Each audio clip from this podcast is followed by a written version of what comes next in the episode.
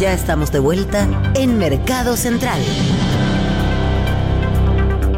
9 de la mañana con 36 minutos, estamos de vuelta y ya estamos con nuestros panelistas eh, de día jueves. En la próxima semana, la, primera será la primera reunión de política monetaria del año 2024 y por ahora al menos, a no ser que cambie la situación, la única que tendremos durante el primer trimestre, ¿cierto? Y las estimaciones del mercado eh, van en que se eh, habrá un recorte de tasa de al menos 75 puntos base, pero hay un hay quienes sostienen que podría ser hasta un hasta los 150 puntos. Está con nosotros Sebastián Cerda, socio de Consul. Sebastián, bienvenido, gracias por estar con nosotros. Gracias. Eigal Magienzo, eh, socio de Pacífico Research, y están aquí, obviamente, para poder hablar de estas estimaciones. Hagan sus apuestas, ¿cómo Sí, están? pues. Eh, ¿Vinieron listos para la apuesta o no? Apuestas preparadas. casino, casino. Pero ¿cuál es cuánta plata hay en la mesa? Ah, bueno, eso lo podemos hablar después. Eso, eso lo podemos hablar después. Bueno, hay, hay harta plata sobre la Sí, mesa. pues. Estamos hablando del, del Banco Central, No ¿no? en esta mesa, pero en la No, mesa. No, no la nuestra, no la nuestra. Pero la del pero la del Central. Central sí. ¿Cuáles son las, las, las, las estimaciones? Mira. ¿Qué es lo que creen que va a pasar en esta Eh, reunión? Nosotros estamos bastante inclinados por 100 puntos básicos, eh, pero con bastante duda porque el Banco Central no ha sido fácil de anticipar Mm. eh, últimamente. Ahora, más que 100, 100 puntos básicos, 75 puntos básicos, esa diferencia no le hace diferencia casi a nadie. Se le importa, no, pues a los bancos, imagínate 25 puntos básicos, imagínate que te de tomar un hipotecario y te cambia la tasa en vez de UF más 4, UF más 3,75.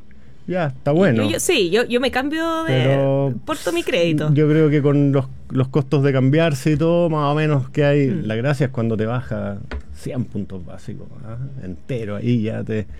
Entonces, yo para mí, más que, unas, más que los 100 o los 75, es la señal que van a dar. Mm. Vamos, estamos con fuerza, vamos a bajar tasa, nos cambiamos un poquito el, el switch.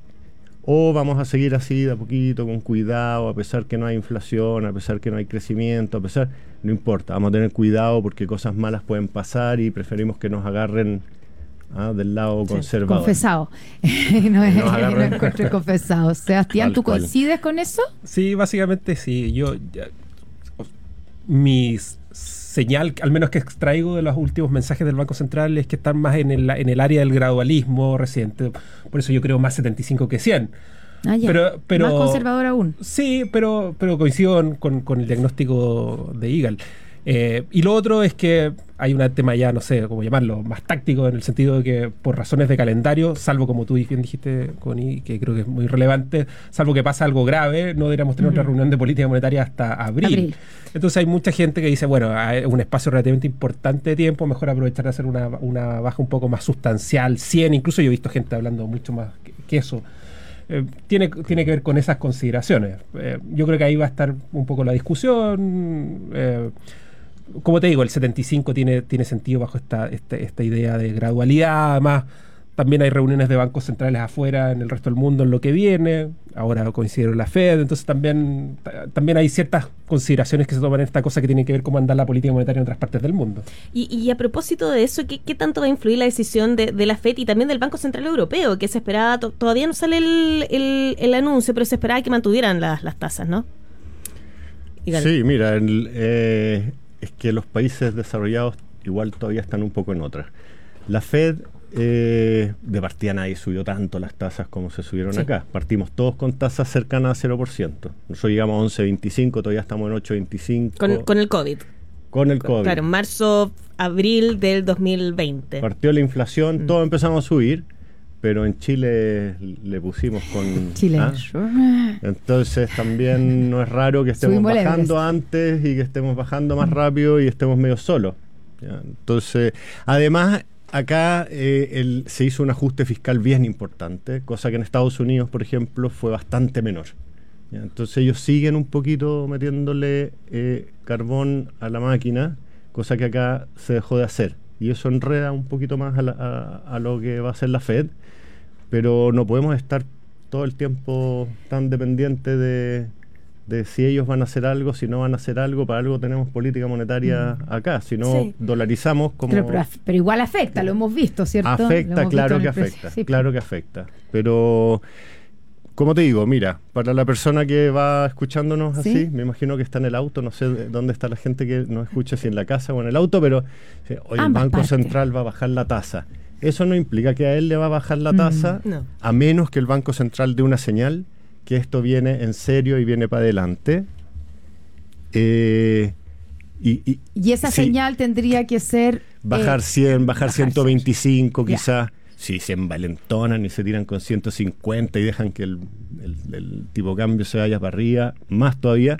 Si bajan 75, como dice Sebastián, dan una señal de gradualismo, las tasas se van a mantener mucho más estables.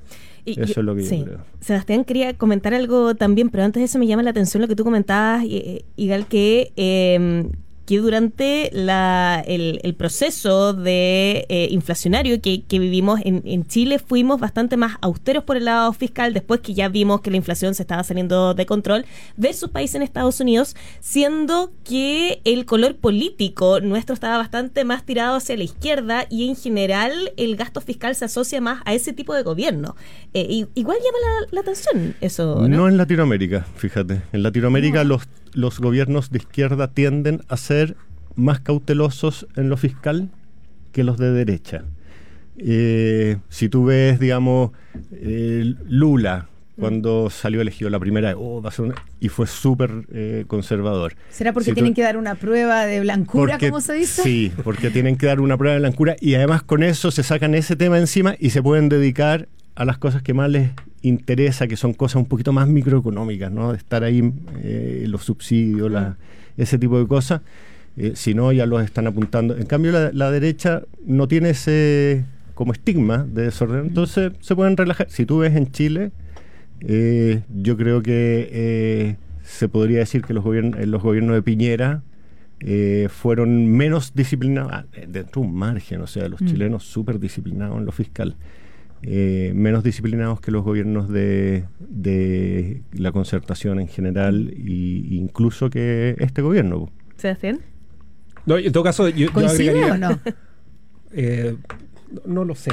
No, no sé, hay, que ver, hay que ver la evidencia. Es poco, es, poco, es poco lo que puedo aportar ahí, pero lo, lo que sí digo es que no necesariamente es cierto que esto garantice hacia adelante. Es cierto, Chile tiene una característica de su de, de, de que por muchos años la institucionalidad fiscal ha funcionado bien. Ahora bien, que sea de izquierda o de derecha, yo lo único que quiero eh, agregar acá en la mesa es que eh, cuando uno mira cifras fiscales y que impresionan por lo, por lo buenas, son el, el, el primer periodo del gobierno de Hugo Chávez, son. Uh, sí, bueno. ejemplo. Eso no terminó muy bien.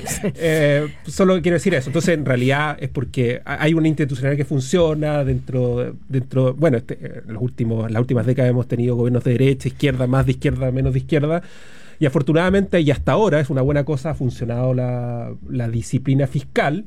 Eh, y, el, y por ejemplo, cuando entró este gobierno, que tiene un sesgo de izquierda bastante más importante que todo lo anterior, eh, el presupuesto que se había elaborado el año pasado, el año previo, que suponía una baja importante en el gasto, se ejecutó a la perfección y, y por lo tanto, a- en ese sentido, eh, hasta ahora ha, ido muy en la línea de la disciplina fiscal histórica de Chile. Mm. Conversamos con Sebastián Cerda, socio de Consult, y, y Gal Magenzo, socio de Pacific Research aquí en Mercado Central. La próxima mm, reunión, ¿cierto?, de política monetaria será la primera en la que estará Claudio Soto como eh, consejero del Banco Central. ¿Podría haber un, un sello especial con eso? Chuta, yo, mira, Claudio Soto es elegido por 10 años.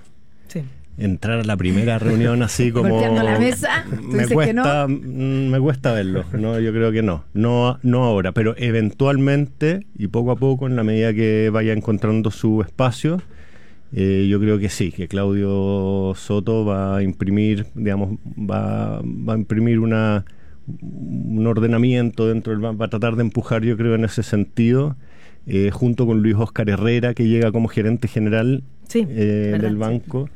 Eh, porque el banco ha estado un poco desordenado. sí, ¿Y qué que significa ser- que estaba desordenado? Las comunicaciones han Ya. sido poco ¿Lo dices por ordenadas.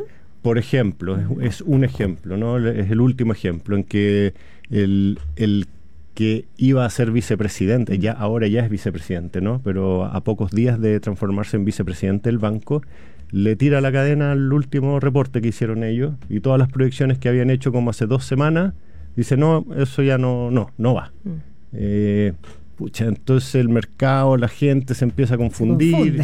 Después sale la presidenta diciendo, ya, pero eso no, no representa al banco, nosotros no hemos revisado nada. Entonces se escucha, en- ya, eh, eh, eso espero que entre estas dos personas nuevas eh, logren quizás volver un poquito a, a- a algo que sea una comunicación que sea más fácil de leer. Mm. Eso básicamente. El Banco Central ha hecho su pega. Recuerdan que estábamos con inflación Sí, 14%. 14%. y hoy día estamos en 3.9. Mm. ¿ya? O sea, la pega se ha hecho, las expectativas están súper en torno a 3%. La pregunta es si se ha hecho al menor costo posible, Mm. ¿ya? así como poniéndose exigente. Y las comunicaciones no han ayudado a que sea al, al menor costo posible. Eso es lo que yo, yo diría. No es, no es algo fácil, son tiempos difíciles, son tiempos de crisis, son tiempos de crisis institucional en el país, etcétera. Pero esa es la realidad, digamos. Mm. La- la- una cosa son las explicaciones, otra cosa es lo que, lo que ha ocurrido. Mm. Sebastián. Sí, yo, yo rescataría sobre eso mismo que sí, en un- en un- un- uno como, a ver, el mercado, los agentes privados, lo que esperan del Banco Central es predictibilidad, salvo que pasen cosas particularmente graves. Eso y que ayuda a la estabilidad financiera. Entonces, el hecho de que más o menos entender que, mira, estas son las proyecciones que está viendo el Banco Central, esta va a ser su función de reacción y uno más o menos predecir lo que va a ocurrir es una buena cosa, salvo que pasen cosas muy puntuales. Eh, la interna del Banco Central, me imagino que cuando son esos desórdenes eh, en comunicacionales, es buena idea tenerlos ordenados.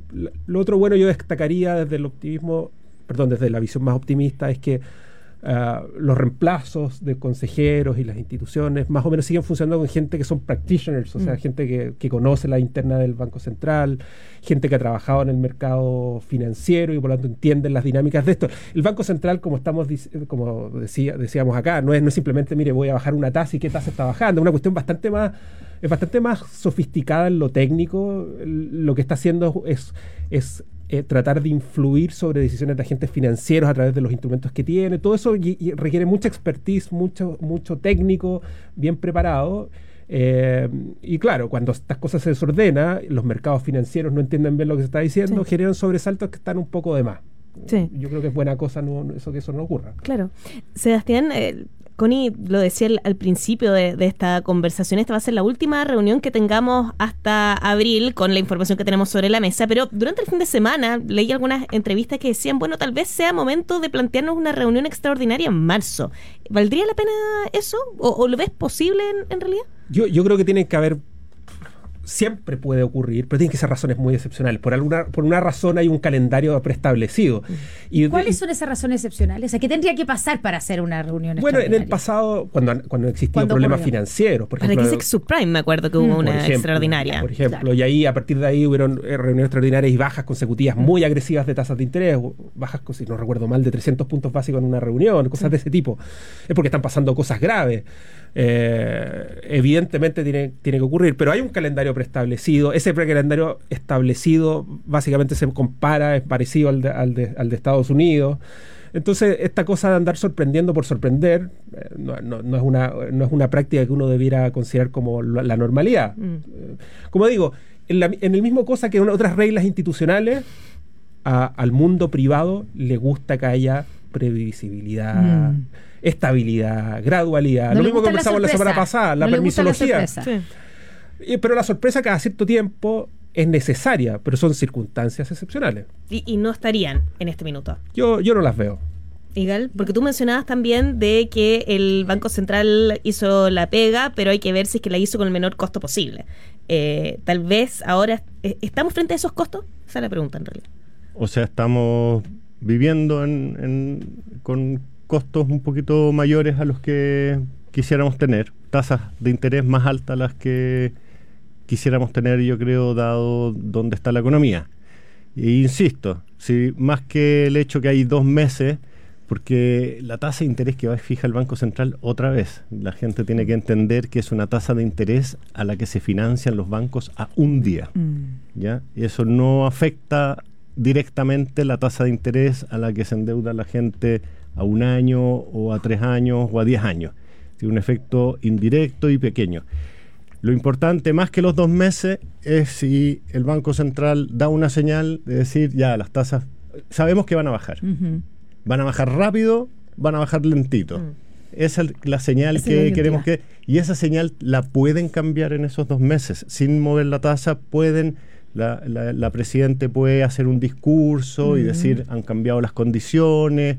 O algo que tienen los colombianos es que ellos eh, tienen ocho reuniones igual que nosotros, pero tienen reuniones intermedias, tienen cuatro al año en que no toman decisiones, pero se juntan a conversar. Entonces pueden hacer estos cambios de, De discurso, de de- de- discurso. porque después de eso hay una declaración, digamos, hay, un- hay una información. entonces, ellos podrían hacer una cosa así, que es ponerse de acuerdo y decir ya, que la Presidente hable en un, no sé, en un foro. eh, Que venga acá, que que venga venga acá a la Radio Radio, Pauta, por Invitadísima. ejemplo, ¿Cierto? Viene a Radio ya está Pauta. invitada. Para los jueves, Claro. ¿cierto? Claro. Y dice aquí que, bueno, cómo viene la cosa para adelante, que han, se han, han habido ajustes, etcétera. Presidenta Costa. está- Está cordialmente invitada. Eh, tú- bueno, yo quería preguntarle lo que decía Igal, que un poco para la gente también que nos, que nos escucha, ¿qué tiene que pasar, tomando de algo que dijo eh, Igal al comienzo? ¿Qué tiene que pasar para que eh, la baja, la rebaja de la tasa de política monetaria se traduzca en, de alguna manera, en un entre comillas, beneficio para la gente. O sea, que el crédito que tenemos, que el- porque una cosa son los créditos de consumo, el crédito con la tarjeta de crédito o eh, los créditos a largo plazo hipotecarios, eh, se vean beneficiados por esa baja. Porque existe esa especie de, de ilusión.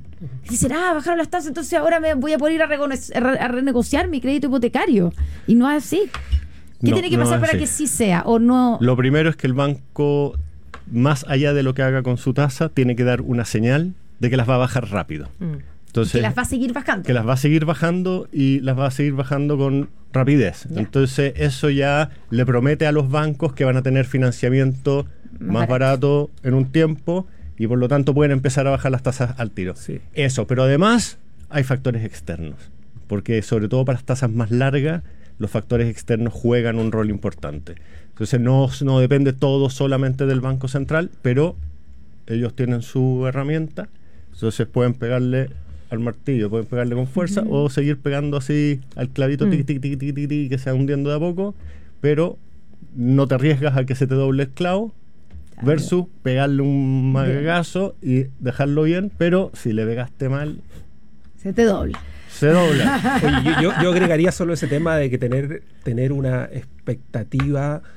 Puede ser frustrante tener una expectativa de que la tasa corta del Banco Central va a afectar considerablemente, particularmente el mercado de crédito hipotecario. Sí. Y ahí, cuando tú hablas de eso, eh, Connie, yo creo que es muy importante entender la responsabilidad Sí, de las autoridades que no tienen nada que ver con el, con el, con, con el Banco Central. Por ejemplo, la- las autoridades que, por ejemplo, nos llevaron a un descalabro importante en el mercado de capitales, por ejemplo, con el retiro. retiros, Parte de lo que está viendo el mercado hipotecario es, Es el hecho de que los retiros significaron que muchos bancos no pudieran colocar en condiciones tan ventajosas bonos de largo plazo, con lo cual les financian carteras hipotecarias. Entonces, parte de esto, o tratar de, de- de culpar al Banco Central de lo que estamos viendo hoy día en el mercado hipotecario, también hay otras culpas acá dando vuelta. Yo creo que eso es importante porque no solo pensando que va a bajar la tasa de interés acá de referencia para operaciones de un día entre bancos, vamos a tener tasas eh, bastante más bajas en el mercado hipotecario. Yo creo que eso no va a ocurrir. Claro, agreguemos el, el gobierno que se va a endeudar harto este año. Entonces, yo quiero ir a buscar un crédito hipotecario, me quiero endeudar a 10 años, estoy compitiendo con el gobierno que también se quiere endeudar a 10 años, ¿ya? Y eso también le agrega, pero, pero hay, cada uno tiene su, cada uno por- ap- aporta lo suyo. Sí. Entonces el Banco Central aporta lo suyo, la entidad fiscal, los extranjeros, etcétera. Vamos a ver qué pasa la próxima semana, ¿cierto? Con la reunión ahí eh, de política monetaria del Banco Central. Nos- nos- Sí, nos tenemos que despedir ya. Sebastián Cerda, socio de Consulting, Almaguenzo, socio pacífico en Research. Gracias por habernos visitado nuevamente este jueves. Los vemos la próxima semana. Nos vemos la próxima semana. Que estén muy bien. gracias. Chao.